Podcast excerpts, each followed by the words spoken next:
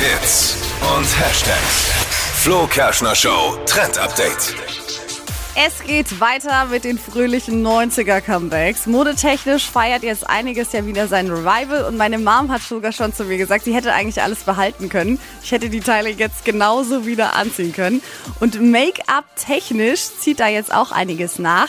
Es geht um unsere Lippen, nämlich dunkler Lip-Liner. Der ist jetzt angesagt. Also ich habe schon so äh, Bilder gesehen von früher Destiny's Child oder auch Pamela Anderson, die hatten das. Und Lip-Liner ist eben das, was an den Lippenrändern draufkommt. Und das halt jetzt eben in dunkler Farbe und der Lippenstift an sich dann heller. Das ist absichtlich. Ja, Ich dachte absichtlich. mir früher immer, das sieht aber komisch aus, ist irgendwie alles wie so verschmiert auch.